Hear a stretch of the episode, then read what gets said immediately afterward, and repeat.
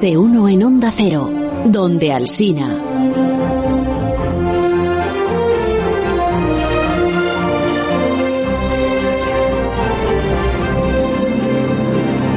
Alberto Aparici, que nos acompaña en estos próximos minutos para hablar de sus cosas. Qué bien que pongas bien las vocales de mi nombre, no, no como con Santi. Pero tú luego dices a, a París y te lo dices, es decir, tú también juegas Ya, con ese rollo. Pero no con el apellido, no, juego con otras palabras Bueno, menos importantes bueno. que el nombre de una persona. Pero que no somos nosotros, es Santi, que es una persona envidiosa, sí, celosa del protagonismo Ma- de los demás. maledicente. Y por- maledicente, sí. Exacto. Y que es muy de caricaturizar a los compañeros, desde la rivalidad que él siente. Que él profesa hacia todos de- Y ellos. de su mal perder también, es decir. Ah, que estaba escuchando. Que se vaya a dar una vuelta ¿eh? y luego, y luego vuelve. Que estaba deseando que llegases porque yo sé que tú sigues muchísimo los Nobel. Hombre. Entonces, eh, a la una sale el Nobel de Literatura. ¿Quién se lo va a llevar, Alberto? Tú que estás al tanto. de- El de literatura, pues ahora de repente me dejas un poco... No fui capaz ni de acertar el de química. es verdad. Exacto. ¿Cómo voy a acertar el de literatura? de medicina te gustaría, el señor Pab. Eh, eh, sí, en mi opinión, Pavo es uno de los mejores dices científicos. pavo? No, se dice Peb. Es que lo estuve mirando y es muy difícil de decir bien. Sí, sí.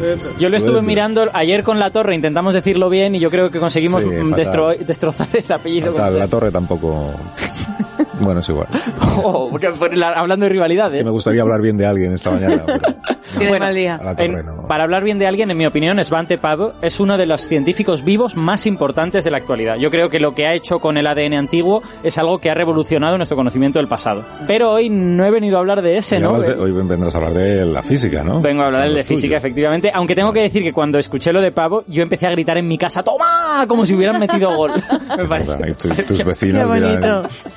Por lo menos se le ocurre una vez al año conmigo. Pero bueno, sí, que, Sí, que que esta es la semana grande de los, de los premios, de los Nobel, venga. es la semana La grande de ciencia. los Nobel y a mí me ha gustado mucho el de medicina, pero me ha tocado especialmente en el corazoncito el de física, lógicamente. Ese que nadie ha podido entender. Que lo vamos a entender hoy. Vale, Así que vale. Alguien lo ha podido entender, espero. Vale. Pero hoy vamos a conseguir entender al menos un trocito de ese Nobel. No todo entero porque sería mucho. Empezando con esta música.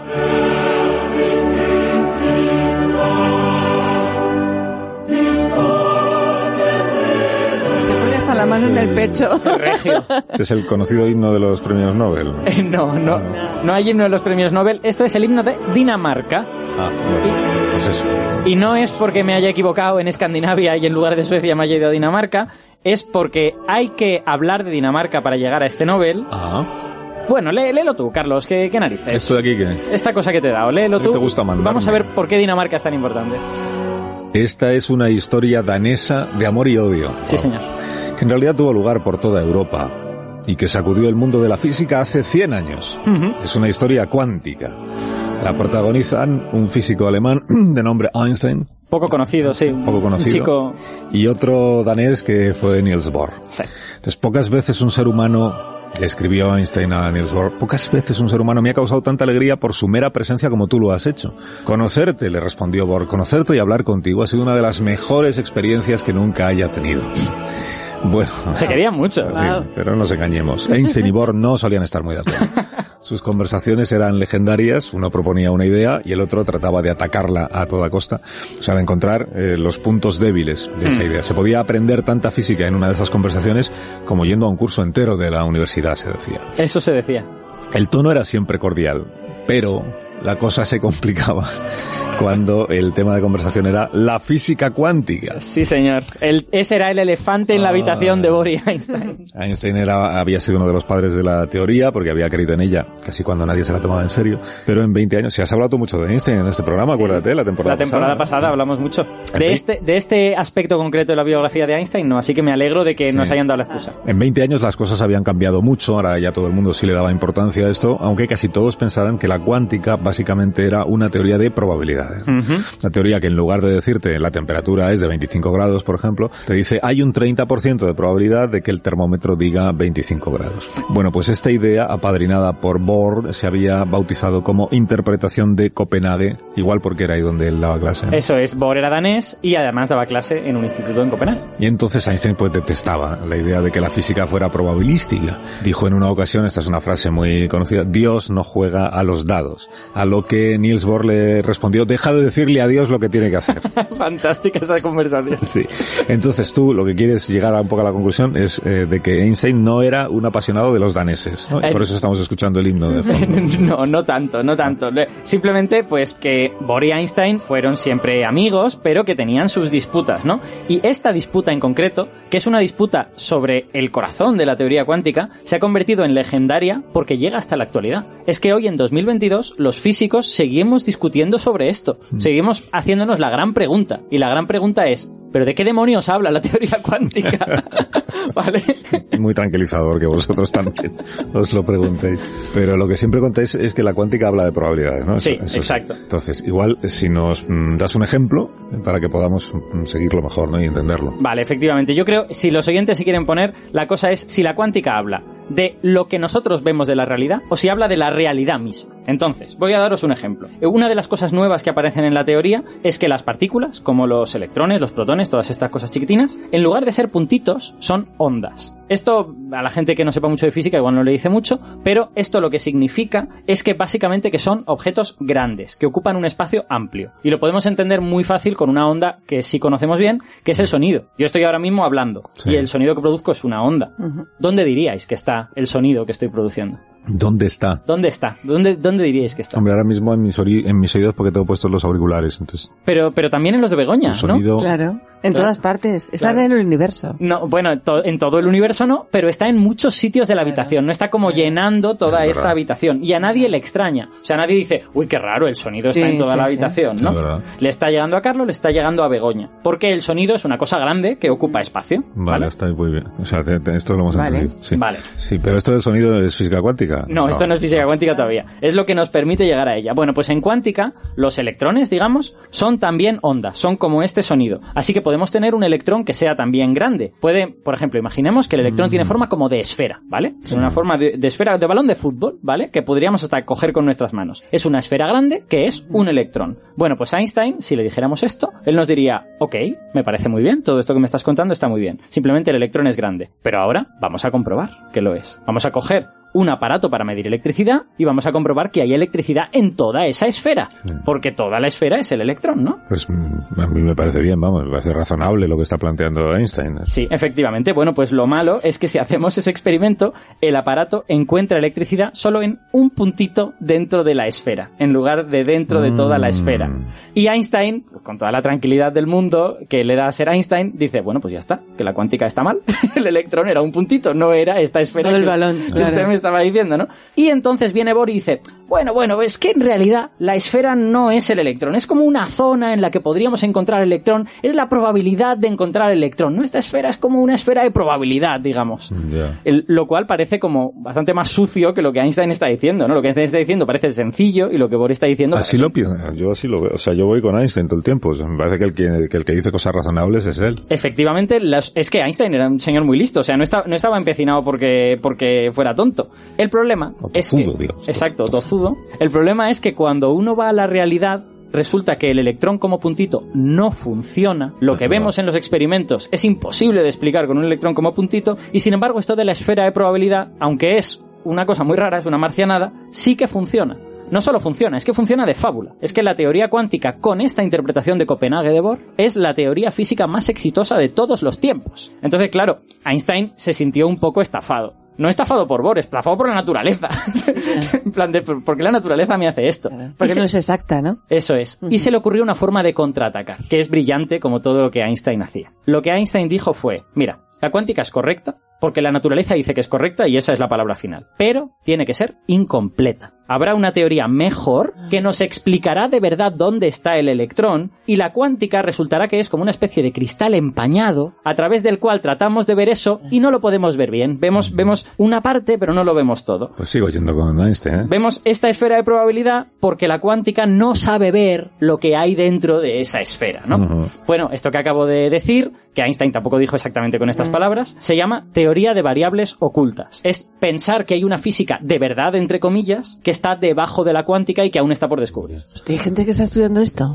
Bueno, sí, sí, eso hay gente que lo ha estudiado durante Oye, todo el siglo eh, XX. Una, sí, cosa, sí. eh, una cosa. Ya sabes que yo nunca... eh, pero me parece muy interesante todo esto que acabas de contar, ¿verdad? Pero no te gustan. No, pero que empezaste diciendo que ibas a explicarnos el premio Nobel. Ah, Ah, sí. claro. No eso- que nos fueras a hablar Claro, de Einstein claro, y de claro. Bohr y de Dinamarca. Vale, esto, esto es cierto, pero es que ahora podemos llegar ya al premio Nobel, ¿vale? Porque si empezamos con el, lo que ha dicho el Comité Nobel, son unos palabras muy raros, muy difíciles, y sin explicar todo esto no lo entendemos. Entonces, ¿qué es lo que han hecho las tres personas que han recibido el Nobel de Física, que son Aspect, Clauser y Zeilinger? Pues demostrar que las variables ocultas de Einstein no existen. No. No, no puede ser. Así es, y por eso es tan hermoso. importante. Y por eso es tan importante. En realidad no es una demostración de que no existen, sino una demostración de que aunque existan, tienen que hacer cosas muy raras y a Einstein no le habrían gustado igualmente. Entonces es un... Me gusta este nombre. No, pero es, es, es un Nobel a descubrir la naturaleza de la realidad. Nosotros tenemos sueños en los cuales la realidad es sencilla. Pues es decir, Ya. la realidad está soñando otra cosa. Usted debe alinear su sueño con lo que la realidad le dice. ¿no? Puedo llamar a, a Francis a ver si te lleva la contraria. Porque nos has dejado con Claro. poco pluf, Y Francis pluf. es como nuestro Einstein Sí. de verdad. Francis Villatoro, que es profesor Mm, claro, de la claro. Universidad de Málaga, es el autor del blog La ciencia de la mula Francis. Y yo tengo gran confianza en que dirá que lo que he dicho es más o menos Bueno, correcto. no le coacciones. No, Yo tengo confianza no. en que no, lo, en que no te diga eso. Hola Francis, ¿cómo estás? Buenos días. Muy bien, buenos días, un placer de nuevo estar con vosotros. Buenos días. Hola. ¿Qué, qué te Oye, me han dicho que haces tú quinielas o apuestas sobre los Nobel y que has acertado. Sí, Sí, sí. ¿Has acertado los Ah, tres de física? bueno. Este, este año ha acertado el Nobel de Física y ha acertado un tercio del de Química. No, entonces eres tú al que le tengo que preguntar. El Nobel de Literatura que sale a la una de la tarde, eh, ¿tú crees que se lo van a dar a Salman Rushdie?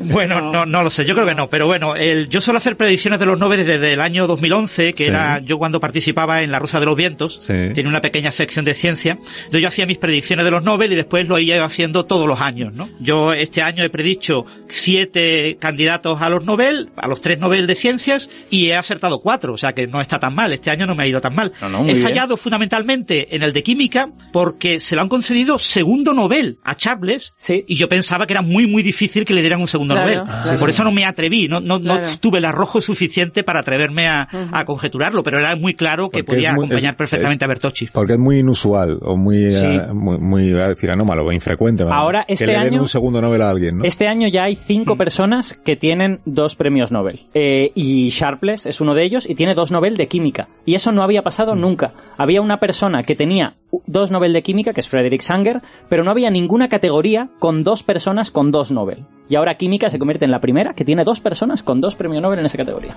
Ya. Oye, yendo a esto que estaba comentando Alberto, bueno, has escuchado lo que ha explicado a París y este es el momento, si tú quieres, por ejemplo, mm, rectificar todo lo que ha dicho él o una gran parte, pues es- este es el, este es el momento. Esto de que entonces, entonces no hay una, esto que planteaba Einstein de tiene que haber una teoría mejor que la cuántica que pueda explicar esto, entonces no existe esa mejor teoría, tenemos que resignarnos a eso. Bueno, esto es un debate que surgió alrededor de 1930 y un matemático llamado von Neumann hizo una demostración matemática que dentro de la física cuántica no podía existir una teoría de variables ocultas locales, como las que le gustaban a Einstein. Hmm. Pero un Locales, físico, déjame, eh, déjame, Francis, que explique esto. Locales significa que esas variables ocultas, esas cosas ocultas, no se mueven más rápido que la luz, ¿vale? Que eso es importante para Einstein, porque claro, la teoría de la relatividad dice que las cosas no se han de mover más rápido que la luz. Perdona, Sí, y John Bell, un físico eh, en 1962, se dio cuenta de que esto era imposible de demostrar matemáticamente. Que la única opción era, como ha comentado Alberto, preguntarle a la naturaleza, escuchar a la naturaleza con experimentos. Él ideó una formulación matemática, unas desigualdades matemáticas que cumplían todas las teorías clásicas. Es decir, las teorías de variables ocultas de Einstein tenían que cumplirlas, pero que no cumple la mecánica cuántica. La mecánica cuántica las incumple. Hmm. Entonces los galardonados con este premio Nobel han realizado este tipo de experimentos. Eh, Clauser en 1972, eh, Aspet, eh, uno de los problemas del experimento de Clauser era que no demostraba completamente la no localidad de la cuántica. Ajá. Entonces había un resquicio, tenía que separar mucho los detectores. Eso es lo que hizo Aspet en 1982, que los separó 13 metros y que hizo las medidas en 18 nanosegundos. La velocidad de la luz permite recorrer en 18 nanosegundos unos 5 metros. y esto eran más. Y después más tarde, claro, mucha gente, muchos seguidores de Einstein decían, no, pero estos experimentos pueden estar mal, hay resquicios, ¿no? Eh, En inglés se llaman loopholes, ¿no? Sí. Hay pequeños posibles posibles huecos para que Einstein tenga razón. Y entonces lo que ha hecho eh, Seilinger con muchos otros físicos es ir probando con muchos experimentos durante los 90 y principios de los 2000 eh, que no hay posibilidad de ninguno de esos resquicios, que siempre la naturaleza nos dice que la cuántica es una teoría completa Hmm. y que en este debate entre Bohr y, y Einstein el ganador es Bohr. Esto, el, el último experimento famoso, que se dice libre de resquicios, completamente, de todos los resquicios, es del año 2015. Sí. Y eso ya colocó en la recta final, la sombra roja, a estos tres en el, en el Nobel. Em, para que para que el público se imagine un poco por qué es tan importante esto en la no localidad, em, si una teoría de variables ocultas existiera, tú tendrías que contar con que la naturaleza puede estar transmitiendo información entre las diversas partes de tu experimento. Entonces, si tú quieres evitar completamente eh, descartar la posibilidad de que esas variables ocultas existan, tú tienes que prohibir que pueda estar transmitiéndose información entre esos puntos. Y por lo tanto hay que separar las diversas partes del experimento. Estos últimos que Francis ha dicho, de 2015 o de la década de los 2010, son experimentos en los que a veces la separación es de kilómetros, ¿no? Para, para poder hacer el experimento correctamente. Exactamente. Mm. Hmm. Oye, y esto que le Hoy en día ya no hay duda, ¿eh? O sea, hoy en día no hay ningún tipo de duda entre los físicos de que la mecánica cuántica es completa y de que en el debate Einstein-Bohr el ganador fue Bohr. Sí. Qué disgustos me estáis dando esta mañana. ¿eh? Lo que pasa, lo que pasa es que yo sí tengo amigos con físicos que, que siguen diciendo, pues yo querría que la cuántica fuese determinista. Y yo les digo, bueno, pues yo querría muchas cosas, pero la cuántica Que no. Claro. Que, que leí en alguna crónica que los tres premiados eh, dieron comienzo, esto es eh, uno de sus méritos, dieron Sí. comienzo a la era de la información cuántica. Y yo quería saber qué es la información cuántica. Si tiene que ver algo con lo nuestro, que es la información normal. eh, La información de actualidad. Normal y corriente. Bueno, la- cuando se transmite información por un canal, puede ser una fibra óptica o directamente por el aire, cuando hablamos por el sonido, eh, es lo que estamos transmitiendo es eh, unidades de energía que están marcadas de alguna forma con lo con el mensaje que queremos marcar. Eso le llamamos información. Mm. Entonces, la, la información eh, clásica y la cuántica se diferencian en el modelo probabilístico que utilizamos, porque, por ejemplo, toda- todo mecanismo de transmisión de información tiene errores. Esos pequeños ruidos que escuchamos en la radio son pequeños errores de los diferentes equipos electrónicos de nuestro equipo, de nuestros eh, altavoces o, o con el equipo con el, que- con el que escuchemos la radio. Bien, pues esos, esos ruidos se describen de manera eh, probabilística. Y la teoría de probabilidades que podemos utilizar hay como dos opciones. Una es la clásica y otra es la cuántica. La información cuántica es la que usa el modelo probabilístico cuántico, que es un modelo en el que lo que se maneja, lo que propaga la información, se llaman amplitudes de probabilidad. Son unos números que hay que elevar al cuadrado y convertirlos en probabilidades. Ah. Estos números pueden ser, por ejemplo, negativos. Entonces la mecánica cuántica permite que el ruido haga cosas raras, porque tiene como, digámoslo así, probabilidades negativas. Ah. Y entonces eso hace que la información cuántica sea mucho más rica a la hora de procesar información. O sea que la realidad Hoy en día estamos- es más real que la realidad. ¿Es más real? ¿En qué sentido que quieres decir eso? Es, es- es una pregunta muy- es una pregunta extremadamente Sí, filosófica. filosófico. Claro, ¿no? ¿Por qué? Porque Más, Bueno, en- más verdadera. Bueno, es la realidad, digamos, la realidad cuántica es la realidad en ese sentido. Ujú. Perdona, Exactamente, o sea, lo que, lo que no es real es la realidad que nosotros vivimos de manera Claro. cotidiana en nuestra vida. Exacto. Nosotros con- tenemos en, en contacto con objetos macroscópicos, que son objetos muy alejados de la realidad cuántica y que, como son objetos formados por muchísimas partículas, muchísimos átomos, por ejemplo, pues son objetos que tienen propiedades diferentes a las propiedades que tienen los átomos individuales. Entonces, nosotros creemos que la realidad que vivimos todos los días es la realidad, no. pero nos estamos engañando. La realidad verdadera es la que nos describe, según el conocimiento actual de la física, ¿eh? puede que dentro de 200 años esto cambie, Bien. pero a día de hoy es la que describe la física cuántica.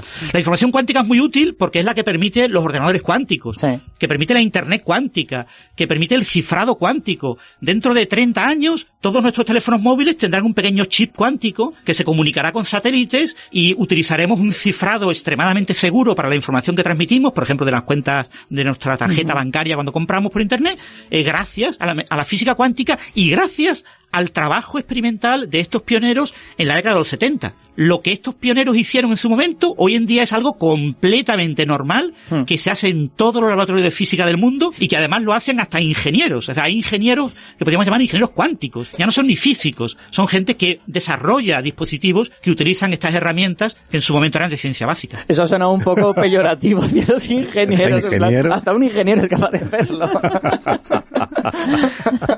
Esto yo creo que es muy de físicos, el meternos con los Sí, ingenieros. sí. Sí, un saludo a todos nuestros oyentes ingenieros. Ingenieros. Sí, y no apaguen la radio, por favor. Voy a dar el teléfono a Bueno, yo, ruidos, yo, yo doy clases en inge- a ingenieros en la Universidad de Málaga. Bueno, yo quiero añadir una cosa a lo que ha dicho Sí. Francis, que es que todo este asunto de la información en realidad está muy relacionado con lo que estábamos hablando del debate entre Einstein y Bohr. Hoy en día, en el siglo XXI, interpretamos la teoría cuántica como una teoría no de los objetos, que es lo que Einstein querría. Einstein querría una teoría del electrón, sino como una teoría de la información que lleva el electrón. Entonces, ¿qué es la información? Bueno, pues la información muchas cosas. Es la carga del electrón donde está, es cuánta energía lleva el electrón, es en qué punto del espacio está. La cuántica te habla de todo eso, de todas esas cosas que tú puedes extraer del electrón. Pero estamos virando un poco hacia pensar que quizá no te está hablando del electrón mismo. E incluso que el electrón mismo es una cosa filosóficamente inaccesible, ¿no? Que al final, pues el electrón, pues tú tienes un aparato que lo mide o el electrón te pega un golpe. Pero el objeto mismo, ¿tenemos acceso a él acaso? Esta es una pregunta filosófica también. Otra. Claro, fijaros que el electrón es una partícula fundamental. Los objetos fundamentales son objetos que, por definición, no tienen nada más fundamental. Es decir, tú no puedes explicar el electrón utilizando objetos más fundamentales que el electrón, porque el electrón ya es fundamental. Tú puedes explicar los átomos como hechos de electrones y de otras cosas, porque los átomos no son fundamentales, pero los objetos fundamentales no pueden ser explicados con objetos más fundamentales. ¿no? Fundamentales es Ese es la, el gran problema de, Sí. de- de la física cuántica.